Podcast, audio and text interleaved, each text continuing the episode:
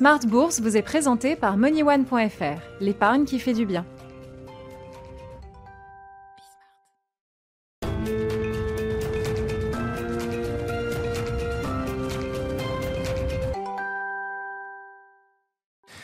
Smart Bourse, votre double dose quotidienne de marché sur Bismart en direct avec l'édition de la mi-journée 12h30 13h et la grande édition du soir, le grand digest de l'information économique, financière et boursière à partir de 18h30 au sommaire de cette édition de la mi-journée, le jour d'expiration des contrats dérivés sur différents produits et indices, le jour dit des quatre sorcières, c'est une échéance trimestrielle. Ce sera un sujet qu'on abordera ce soir avec nos, invités, euh, des de marché qui viendront nous rejoindre pour évoquer justement bah, une journée qui marque toujours un, rythme important dans la vie des marchés, d'autant que les marchés optionnels ont été euh, euh, mise en avant par euh, beaucoup d'investisseurs au cours du mois d'août sur le marché américain notamment. On a tous en tête cette histoire de la baleine SoftBank et du retail américain hein, qui a beaucoup joué sur les marchés euh, optionnels. On verra si cette échéance trimestrielle a une importance pour la suite. On en parlera ce soir. Au sommaire de cette édition également, l'offensive d'Euronext qui se confirme puisque l'opérateur boursier de la Bourse de Paris, entre autres, confirme des négociations exclusives avec le London Stock Exchange pour euh, racheter la Bourse de Milan, Borsa Italiana, Euronext qui devient ainsi la grande plateforme boursière pan-européenne, encore quelques bourses qui, euh, qui, ne sont pas dans le giron d'Euronext, mais quand même, comptez euh, Paris bien sûr, Amsterdam, Bruxelles et Lisbonne historiquement, Dublin et Oslo depuis quelques années, et peut-être demain la bourse de Milan également qui sera opérée par euh, Euronext. Le titre Euronext se distingue aujourd'hui sur les marchés à Paris. Vous aurez le résumé complet de la séance à mi-séance, à mi-parcours avec Nicolas Pagnès dans un instant depuis la salle de marché de Bourse Direct. Et puis comme chaque vendredi, on donne une, une couleur finance personnelle à ce rendez-vous de la mi-journée dans Smart Bourse. Ce sera deux salles, deux ambiances euh, aujourd'hui. On va parler de l'or et du private equity comme stratégie d'investissement. Deux salles, deux ambiances, mais en même temps deux cas d'investissement qui permettent de diversifier vos finances personnelles. Et deux spécialistes de ces questions seront avec nous. Igor Demac, Vital Épargne pour parler de l'or et Jérôme Delmas, Swen Capital Partners pour parler du private equity.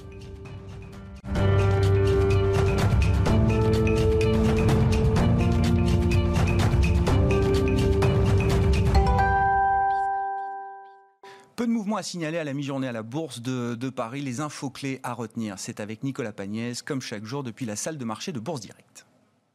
Le CAC 40 est toujours en recul à la mi-journée. Les annonces des banques centrales ont jeté une vague de froid sur les marchés américains hier soir qui continue de faire effet à Paris. Mais la seule explication n'est pas à chercher du côté de la Fed ou encore de la Banque centrale d'Angleterre. Le DAX est lui euh, à l'équilibre à la mi-journée, tandis que les bourses asiatiques clôturaient en hausse ce matin. Le CAC 40 est notamment plombé par l'annonce d'Unibail Rodamco Westfield hier de renforcer son bilan de 9 milliards d'euros, dont 3,5 milliards d'euros en en de capital. Unibail Rodamco Westfield qui perd plus de 14% à la mi-journée à Paris, entraînant avec lui les autres foncières commerciales, Clépierre qui perd 12%, Mercialis 6% ou encore Covivio 4%. Les banques sont également dans le rouge à la mi-journée, même si les baisses sont plus modérées. Les banques qui voient un nouveau concurrent espagnol de taille se former.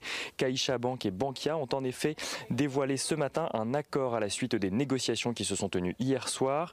Les deux banques se sont entendues pour un accord d'actionnariat qui permet à Caixa Bank d'acquérir Bankia. Pour cela, Caixa Bank offrira 0,6845 actions de son capital en échange d'une action Bankia. L'opération valorisera la nouvelle entité à 4 4,3 milliards d'euros, nouvelle entité qui gardera le nom de CaixaBank. Et dans le domaine des acquisitions européennes, toujours le London Stock Exchange annonce de son côté être entré en négociation exclusive avec Euronext suite au dépôt d'un dossier par Euronext pour le rachat de Borsa Italiana en début de semaine. Et acquisition toujours, PSA et Fiat Chrysler ont fait approuver à leurs actionnaires une clause d'incessibilité des actions Forestia pour les 8 mois qui suivront leur cession. Pour rappel, PSA a annoncé il y a quelques jours céder ses 46% de participation dans Forestia à l'ensemble des actionnaires de la nouvelle entité nommée Stellantis, issue de la fusion de PSA et Fiat Chrysler. La clause d'incessibilité permettrait d'éviter un impact trop négatif sur le titre de Forestia au moment de l'opération. La journée, sinon plutôt calme depuis l'ouverture, devrait connaître un regain de volatilité et une augmentation des volumes d'échanges alors que les options et contrats à terme sur les actions et indices arrivent à échéance aujourd'hui. Pour cette fameuse journée des quatre sorcières, journée des quatre sorcières en Europe, mais aux États-Unis également, l'indice parisien pourrait donc se trouver une tendance à l'ouverture de Wall Street cet après-midi. Côté résultats d'entreprise, Ruby, l'entreprise française spécialisée dans le stockage de produits liquides industriels, publie des résultats semestriels en repli. Son résultat net chute de 11%, le titre, lui, chute de 6% à la mi-journée. Et on note que les ventes de détail repartent à la hausse au Royaume-Uni, gagnant près de 1% en août, à un niveau qui surperforme de 4 points le niveau de février, soit avant la pandémie. Et on finit ce point avec l'euro-dollar qui est toujours au-dessus des 1,1860 dollars pour 1 euro à la mi-journée et le pétrole qui reste lui au-dessus des 43 dollars pour le baril de Brent. Nicolas Pagnès qui est en fil rouge avec nous tout au long de la journée sur euh, Bismart et dans Smart Bourse bien sûr à la mi-journée et le soir depuis la salle de marché de Bourse Direct.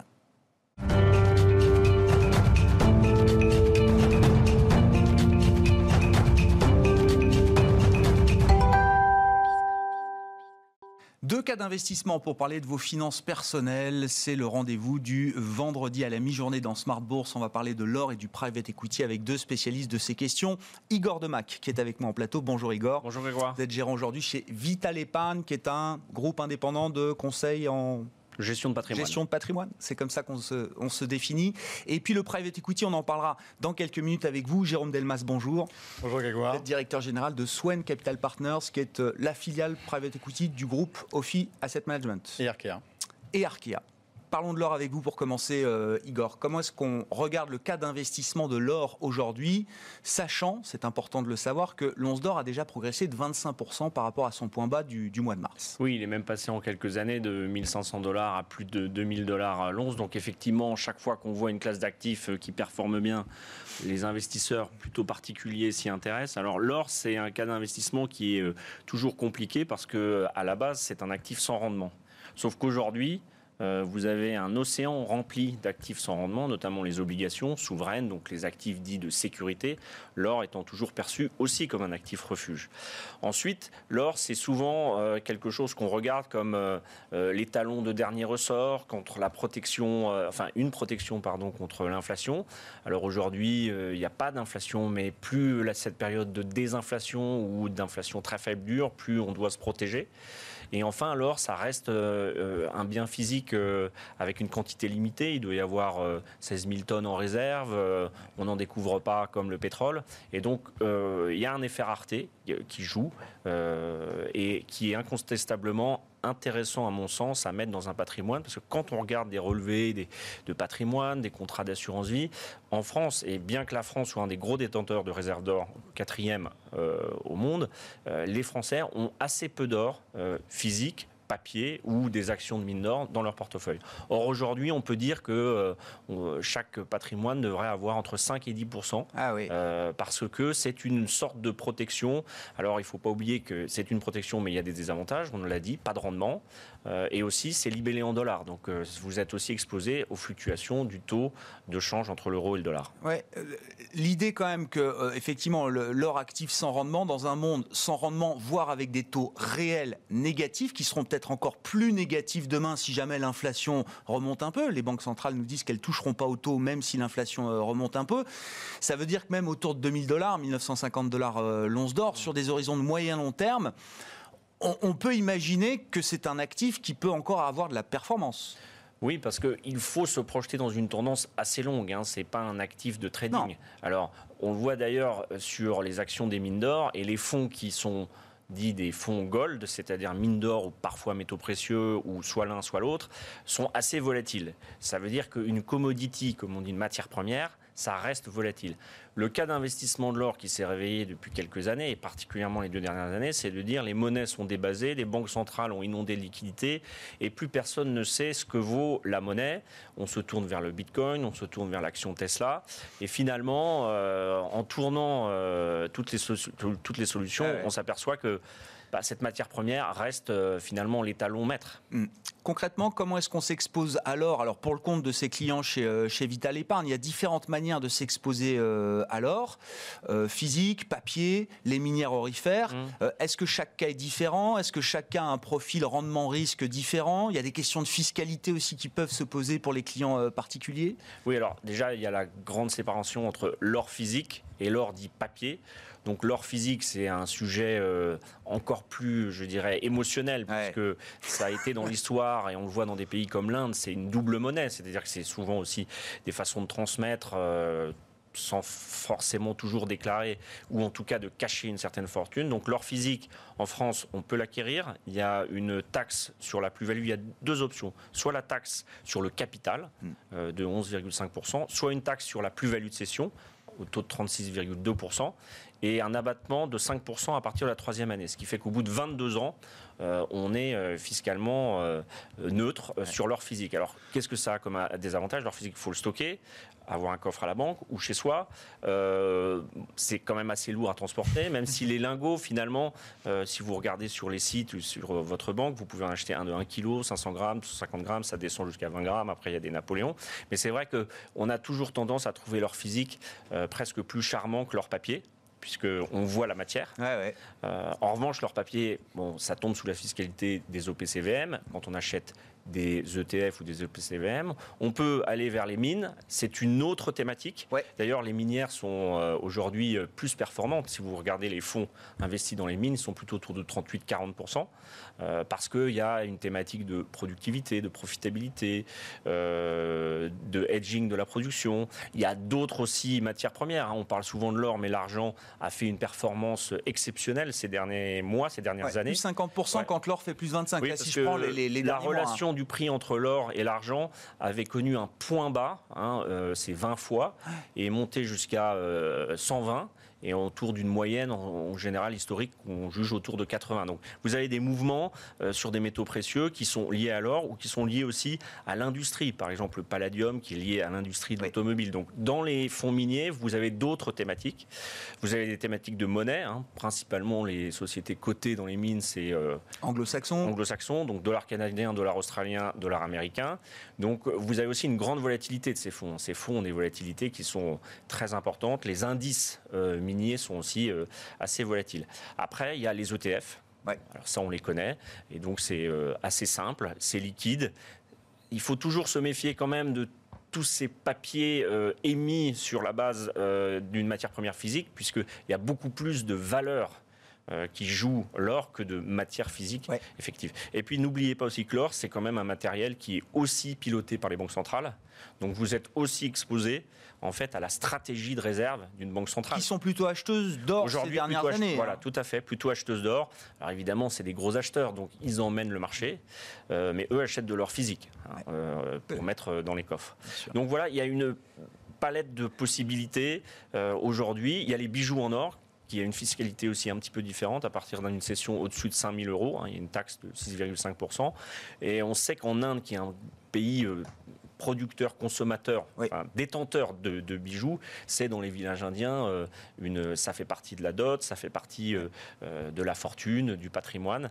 Et ça a toujours été le cas, en fait. Et chaque année, on nous disait l'or, c'est terminé. Et en fait, ça revient un peu toujours. On continue de se marier en Inde, et donc plus il y a de mariage, plus il y a d'or qui circule. Mais non, mais c'est un moteur important du, marché. chaque manière de s'exposer correspond à je sais pas, des, profils de clientèle différentes. Est-ce qu'il y, y, a une meilleure manière manière de faire qu'une autre. Le, physique reste un petit peu anecdotique ou alors euh, très spécifique à des clientèles. En Suisse, il y a des gens qui ont des coffres rempli d'or physique.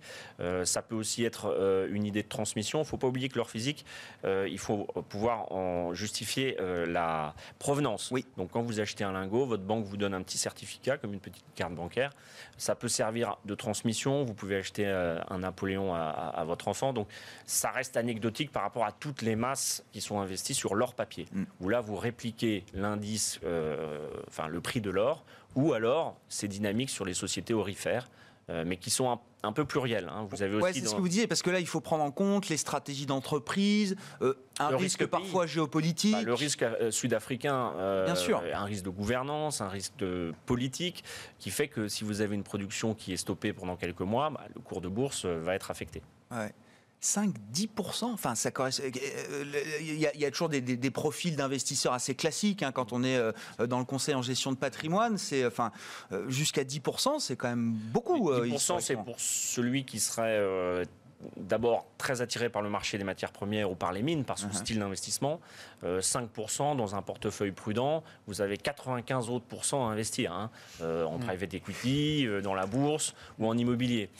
Aujourd'hui, je, quand vous voyez les prix de l'immobilier ou les idées d'investissement comme le coworking, etc., je ne suis pas sûr que ça soit vraiment des produits défensifs. Mm. L'or, sur très longue période, peut être euh, ce produit défensif si l'inflation se réveille et si on continue cette course monétaire où finalement plus personne ne sait très très bien euh, ce que vaut un billet dans la main. Et pour ceux alors qui n'ont pas encore 5 euh, à 10% d'or dans leur allocation, vous dites voilà, il n'y a, pas besoin de se précipiter, mais ça reste quelque chose que vous pouvez faire monter graduellement dans votre allocation ou c'est déjà trop tard? Non, c'est alors, on avait dit c'est trop tard, c'est au-dessus de 2000 dollars. Oui, mais entre-temps, le dollar est passé de 1,12 à 1,19. Oui. Donc le prix en euros de l'or n'a pas autant augmenté. Donc il faut effectivement être, euh, comme sur les marchés actions, assez tactique. C'est pas la peine euh, d'acheter toute sa position or en une fois, il faut l'acheter en plusieurs fois. J'ai parlé du physique parce que c'est intéressant, parce que quand on parle à des particuliers, il faut aussi donner des choses assez concrètes. Euh, parce que l'ETF qui s'appelle Gold Bullion qu'on achète sur une place de marché à Londres ou que sais-je, ça parle moins aux gens. En revanche, euh, commencer à se dire bah, je crée une position en or, et nous mm. on remarque vraiment dans des gros portefeuilles que autant il y a des contrats de capitalisation, des contrats d'assurance vie, de l'immobilier locatif, il manque cette poche. de la forêt. Il manque euh, où la forêt, vous savez, il y a même pas 1% de rendement, hein, entre mm. guillemets, sauf l'attrait de la transmission il n'y a pas de la matière ah première reine euh, ah aujourd'hui et qui a quand même fait une performance euh, assez spectaculaire. Bon. Ça me rappelle un des derniers grands mouvements de Warren Buffett hein, chez Berkshire, c'est qu'il a quand même liquidé ses positions dans les banques et il a pris des positions, je crois que c'est Barrick Gold hein, de mémoire, mais il a bah, pris des grosses positions dans les minières orifères. Voilà, un petit euh, bémol sur tous ces fonds qui ont des sociétés orifères, c'est qu'en fait, ils ont tous un peu les mêmes noms. Donc, il n'y en a pas 36. et eh oui, c'est ça. Barrick, Alamos, enfin, il y a quand même. Euh, je regardais sur tous les fonds. Nous, on utilise le fonds de, d'Ophi, hein, qui est un fonds plutôt sur les métaux. Moi, je préfère être directement investi sur euh, la matière première. Euh, en revanche, c'est vrai que bon, il y a beaucoup de overlaps, de superposition de positions, et ils ont à peu près tous la même performance. Hein. Ils sont tous entre 38 et 40% ces fonds-là. Ça ne veut pas dire que c'est des mauvais fonds, mais un, ils battent difficilement leur indice, ils sont très volatiles, et tout le monde a la même position. Donc voilà, c'est aussi euh, un bémol pour dire peut-être que la solution ETF ou des fonds qui sont plus métaux précieux, c'est différenciant véritablement. Igor Demac, gérant chez Vital Épargne, avec nous à la mi-journée dans Smart Bourse sur Bismart.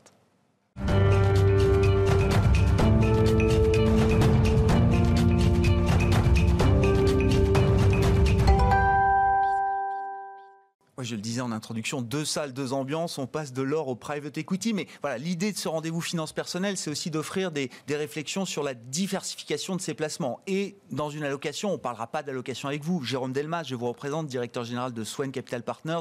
Euh, euh, l'idée, c'est d'exposer justement ce qu'est cette, euh, ce monde ou ces mondes du private equity. Et effectivement, chacun comprendra que ça peut avoir une place dans une allocation aujourd'hui.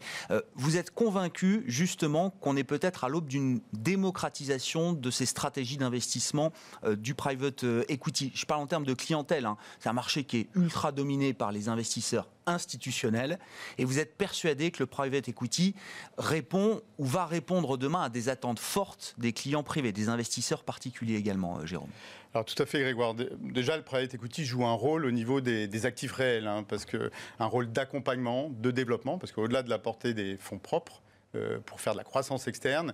Il y a un vrai rôle d'accompagnement, que ce soit au niveau du digital ou, euh, ou sur tous les sujets qui sont liés euh, à l'extra-financier, à l'ESG, qui ont des impacts. Parce qu'aujourd'hui, quand on fait du private equity ou de l'infrastructure, tout à l'heure on parlait de palette de métiers, il y a une palette de métiers entre le private equity et l'infrastructure.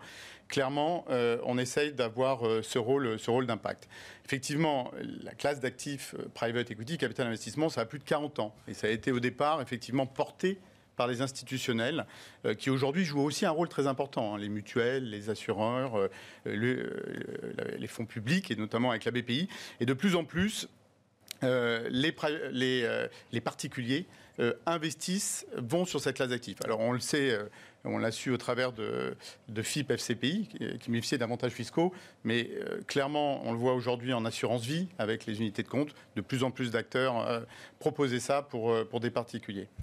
Cette notion d'impact, elle est importante justement dans l'idée que les clients privés demain s'intéresseront de plus en plus au private equity, parce que l'impact, donner du sens à son épargne, c'est le narratif du moment. Je ne sais pas quelle est la réalité derrière, mais en tout cas, euh, on sent le private equity entretient une, proximité très directe finalement entre euh, l'investisseur et le véhicule dans lequel on investit. Euh, pour Swan Capital Partner, l'ESG et l'impact, c'est notre colonne vertébrale depuis un peu plus d'une dizaine d'années. Donc c'est absolument clé. Aujourd'hui, on ne peut pas regarder une entreprise ou un actif infrastructure sans prendre en compte la performance à la fois financière euh, et extra-financière. Et clairement, euh, les, stratégies d'impact qu'on retrouve en fonction des différents métiers, hein, que ce soit le, capital risque, le capital développement, le LBO ou même des fois euh, le retournement, chacune de ces activités, chacun des acteurs ah du capital investissement doit y mettre de l'impact. Hmm. Aujourd'hui, ce n'est pas possible de se dire de faire un investissement et d'être uniquement dans une logique financière. Donc on doit vraiment avoir euh, euh, cet euh, angle, ce prisme sous ces deux vues à la fois financier et extra-financier. Et, on le voit bien euh, depuis euh, euh, la COP 21 avec les, engagements de limiter la hausse des températures, il y a une accélération auprès des acteurs. Le plan de relance du gouvernement fait la part belle au financement vert, hein, plus de 30 milliards d'euros qui vont être consacrés au financement vert. Donc ça va avoir des impacts parce que en même temps, quand vous investissez dans une entreprise, vous créez aussi une relation de confiance euh, avec le, manager, avec le chef d'entreprise. Et donc, euh, il faut avoir des, valeurs, une raison d'être qui doit porter le développement de l'entreprise pas simplement pour le dirigeant et son équipe de management, mais pour l'ensemble des collaborateurs. la création de valeur, elle doit être globale, elle ne doit pas être réservée simplement à quelques acteurs. Je veux de l'impact euh, dans mes investissements, dans mes placements, je vais donc peut-être demain regarder ce qui se passe du côté du, private equity avec un impact sans doute beaucoup plus direct que quand j'investis dans un OPCVM euh, mm. traditionnel, dans un fonds de, gestion euh, collective. Exemple d'impact chez Swan Capital Partners. Alors, à quoi on s'expose? À quel type de thématique, de secteur, d'industrie Qu'est-ce qu'on retrouve justement dans ce monde du, private equity? Alors, pour être vraiment, essayer d'être très concret, euh, chez Swan Capital Partners, nous avons lancé il, y a, deux ans une, nouvelle gestion de conviction, un fonds de méthanisation. Dont l'objectif euh, est euh, de créer des, unités de méthanisation, c'est-à-dire récupérer les déchets des agriculteurs. Les agriculteurs nous apportent leurs déchets, nous les mettons dans l'unité de méthanisation pour en faire du gaz renouvelable, qui est injecté sur le réseau de, euh, de, gaz de France, de GRT Gaz. Donc là, vous êtes vraiment dans l'économie circulaire, puisque l'agriculteur, il vous apporte ses déchets, donc vous le rémunérez pour ça vous faites de la création d'emplois. Ah quand vous créez une unité de méthanisation, bah, vous créez des emplois.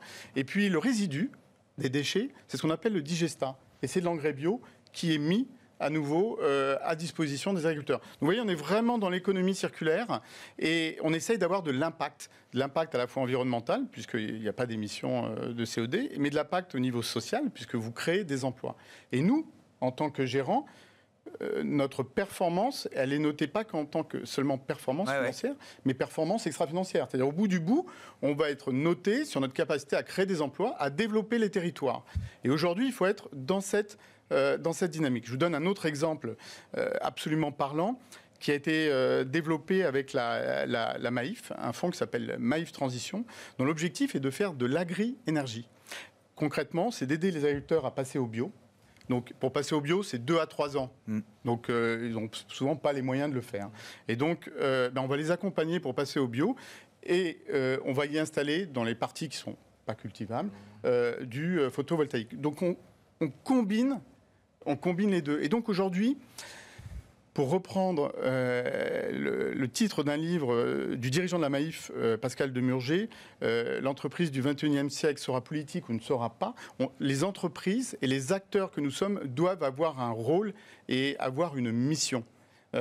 absolument clé aujourd'hui pour que cette classe d'actifs rentre encore plus dans les allocations des institutionnels et tout comme des particuliers, d'offrir cet impact au niveau des territoires et au niveau de la création d'emplois et l'impact environnemental. L'impact, le sens, la mission, le, sens que je veux donner à mes placements, je comprends. Je, cherche du rendement. On parlait euh, tout à l'heure avec Igor d'un mm. monde sans rendement euh, aujourd'hui, donc euh, l'or peut en profiter quel type de risque-rendement je m'expose si je décide de me diversifier un peu euh, à travers le, private equity? Bon, Évidemment, euh, c'est une, euh, quand on regarde les, désavantages de la classe active, souvent on parle d'illiquidité. Parce que c'est vrai que quand vous rentrez, vous investissez, déjà vous investissez sur le long terme. Bah, bah, précisons, c'est quoi 3-5 ans du long terme pour le private equity C'est 5 à 7 ans. Et, on en parlait, Grégoire, avant l'émission. Avant l'émission, le fonds que nous avons lancé avec Maïf Transition, c'est un fonds de 30 ans. 30 ans. On s'inscrit dans la durée. Vous donnez des horizons de temps de 30 ans pour vos clients aujourd'hui Parce qu'aujourd'hui, on, doit, euh, on doit créer euh, sur du long terme et on ne doit pas avoir une vision court-termiste euh, dans, dans, nos allocations de, portefeuille. Alors par rapport au rendement, qui est la bonne question, quand vous regardez sur 30-40 ans, la performance, c'est en moyenne, c'est du 10% net par an. Donc c'est une classe d'actifs qui surperforme l'ensemble des autres, des autres classes d'actifs. En revanche, qu'est-ce qu'on constate quand on regarde sur longue période? Quand on est dans une période de hausse forte des marchés boursiers, bah, le private equity monte moins. En période de baisse, euh, ça baisse moins. Donc vous avez moins de volatilité et vous avez une performance euh, sur le long terme qui est supérieure. Alors évidemment, quand on dit ça, il faut rester prudent parce que dans, dans cette classe d'actifs, vous avez des écarts types ah en, termes de, en termes de stratégie sur du capital risque ou. Mais euh, c'est pas un monde, c'est des mondes. C'est des mondes. Du private equity, bien sûr. Il faut faire effectivement attention à l'analyse et aux allocations qu'on peut mettre en place. Une question quand sur la valorisation dans le non-côté aujourd'hui. Alors on apprenait euh, auparavant que les actifs les plus liquides bénéficiaient généralement d'une prix favorable, les marchés euh, actions. Depuis quelques années, j'entends beaucoup que les valorisations dans le private equity, beaucoup moins liquides, voire illiquides, deviennent supérieures à la valorisation des actifs liquides c'est une inversion structurelle euh, C'est vrai que les, valorisations ont progressé. Elles ont progressé parce qu'il y, a, un appétit fort pour cette classe d'actifs, aussi bien en private equity qu'en infrastructure. Hein, mais en même temps, on s'est aperçu aussi qu'au cours de ces dernières années, la profondeur du marché, ce qu'on appelle le deal flow dans notre jargon, donc les dossiers, les entreprises, euh, actifs infrastructures, elles bah, sont beaucoup plus larges. Donc effectivement, sur certains actifs, euh, il y a entre guillemets peut-être un flight to quality, euh, etc. Mais globalement, n'oublions jamais que le rôle de du chef, du chef d'entreprise et du financier est de développer l'entreprise et de créer des emplois et de se développer au niveau des territoires en France. Et donc finalement, vous créez de la valeur mécaniquement parce que vous êtes acteur euh, de cette création de valeur. Et je pense que l'ESG, l'intégration des critères ESG... Ça enrichit encore la valeur. Ça enrichit. donc d'avoir des valorisations riches, vous dites quand on regarde l'extra-financier, finalement, on veut faire ça peut se justifier. Grégoire, quand on veut faire de l'impact de l'ESG, la meilleure façon, c'est le non-côté. Parce que vous êtes acteur aux côtés euh, du dirigeant. Une minute pour conclure, si vous voulez dire un mot sur le private equity euh, dans une stratégie d'allocation, euh, Igor. On, le propose. Après, il y a effectivement plusieurs mondes. Je voudrais juste mentionner que les valorisations sont effectivement plus élevées, mais parce qu'il y a plus de leviers. Donc, on peut évidemment jouer avec cet instrument-là, et la dette étant peu chère. Je pense qu'aussi, une des raisons pour lesquelles c'est plus cher et que c'est un marché plus vivace, c'est qu'il y a une asymétrie d'information hmm. qui est beaucoup plus grande. Donc ceux qui investissent euh, sont beaucoup plus à même de réaliser de la plus-value ou de la valeur ajoutée. Il y a plus d'intimité autour de l'information dans le private equity que dans le marché Beaucoup de petites sociétés veulent sortir du marché parce qu'elles vous disent on donne euh, trop d'informations à nos concurrents. Hmm. Et dans le private equity, c'est beaucoup plus confidentiel. Et c'est vrai que là, pour le coup, on doit avoir une prime. Donc c'est un espace d'investissement pour les patrimoines. Merci beaucoup, messieurs. Merci d'avoir été avec nous dans ce rendez-vous de la mi-journée Smart Bourse sur Bismart. Igor Demac, gérant de Vital Épargne, et Jérôme Delmas, directeur général de Swen Capital Partners, qui était avec nous. On se retrouve en direct ce soir, 18h30 sur Bismart.